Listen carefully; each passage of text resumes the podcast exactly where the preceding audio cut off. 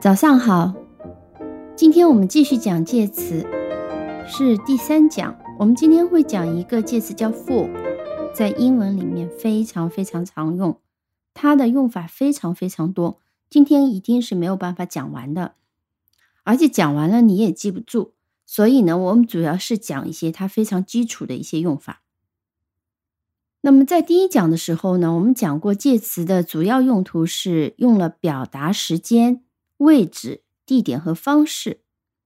for 这个介词主要是用在表达时间和方式上面的，但是它在表达时间和方式上面呢，又是相对一个广义的概念。比如说，for 经常表达的是原因、对象；表达时间的时候呢，是持续的一段时间。好，我们一条一条往细里讲一下。那么，for 最常见的对应的翻译是为为了，但是实际上这个为和为了，我们可以分好几条来讲啊。我们来看不同的一些意思。第一种，当我们说给谁什么东西，something for somebody，或者是为什么人什么东西配备什么东西，我们经常用 for。啊，听上去有点绕，对吗？我们看两个例句就非常清晰了。It's a book for children，这是给孩子们准备的书，这是给孩子读的书。英文就简单来讲，a book for children。We got a new coffee table for the dining room。我们为餐厅配了一个新的咖啡桌、新的茶几。当我们说。为什么什么房间？为什么什么东西配备什么的话，我们也用的 for。接下来一条，为了谁做了什么事？这个为了谁做什么事？换句话讲，就是 help somebody，help something。那么我们用的是 for。最简单一个例子就是 What can I do for you？换句话讲，就是 How can I help you？我能为你做些什么吗？那么。再去到一些服务性的场所，服务员经常客气的问你这句话。比如说，我每天早晨为你做一个视频，我可以讲 "I made English lessons for you"。那如果再突出一点，我可以讲 "I made English lessons especially for you"。我特别为你制作了英语课，for you，为了。好，接下来一条的 for 也常常。翻成为了，但是它表达的是目的和功能。比如说，Let's go for a walk，我们一起去散散步吧。Go for a walk，我们要出去，出去为了什么呢？是为了散步。那我们简单翻译就是我们一起去散步吧。再比如说，我们可以问你学习英语的目的，我们可以这样问：Why do you learn English？你为什么学英语啊？但我们也可以用 What do you learn English for？你学英语是为了什么呀？表达原因和缘由啊，原因和缘由是有一点点区别的啊。我们看两个例子：The town is famous for its beautiful gardens。这个城镇因为它美丽的花园而出名，famous for。这种搭配非常常用，因为什么而出名？Is famous for。She gave me a watch. For my birthday 啊，这就是缘由。因为我过生日了，所以他送一个表作为生日礼物。Give me a watch for my birthday。还有一种 for 的用法，它经常加上的是一些像 advice、information 等等这些表示一些抽象含义的名词。比如说，He came to me for advice。他找我寻求建议。比如我们经常看到有一些网页或者一些介绍页里面会讲，For more information, call this number。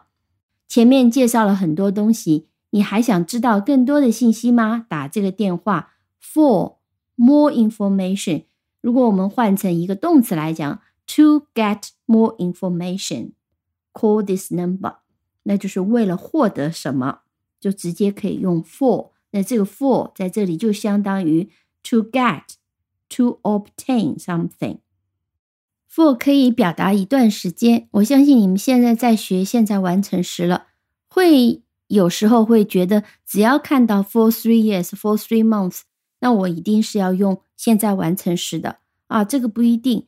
我们来看一下，在不同时态里面的一些区别。比如说，我们讲 I studied the guitar for three years at school， 这个就是指我的吉他学了三年，是在学校里学的。也许他现在已经没在上学了。所以呢，现在已经没有在学了，所以他用的是过去式，studied the guitar for three years。但如果说现在还在学，我已经学了三年了，也许我还会继续学下去，强调对现在的一个影响，持续到现在的一个动作，我们用的是 I have studied the guitar for three years。我已经学了三年的吉他了。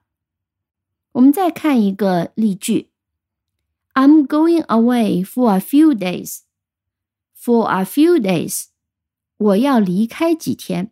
那么这里，I'm going away，它这里表达的是现在到未来的一段时间，我要离开几天。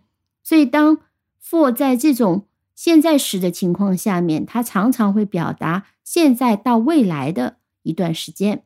再看一个例子，更明确一点。How long are you here for？你在这里会待几天？用的是现在时，但其实表达的是将来，所以你的回答可以是 I will be here for a month。我在这里要待一个月，或者我可以讲 I will stay till next month。我会在这里待到下个月。所以他问的是用现在时的。但实际上表达的是将来，所以你回答的是用将来时回答的。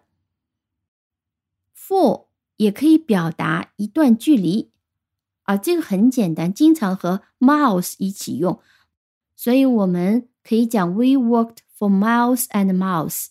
这个意思就是说，我们走了很多路，我们连续走了很多英里，for miles and miles。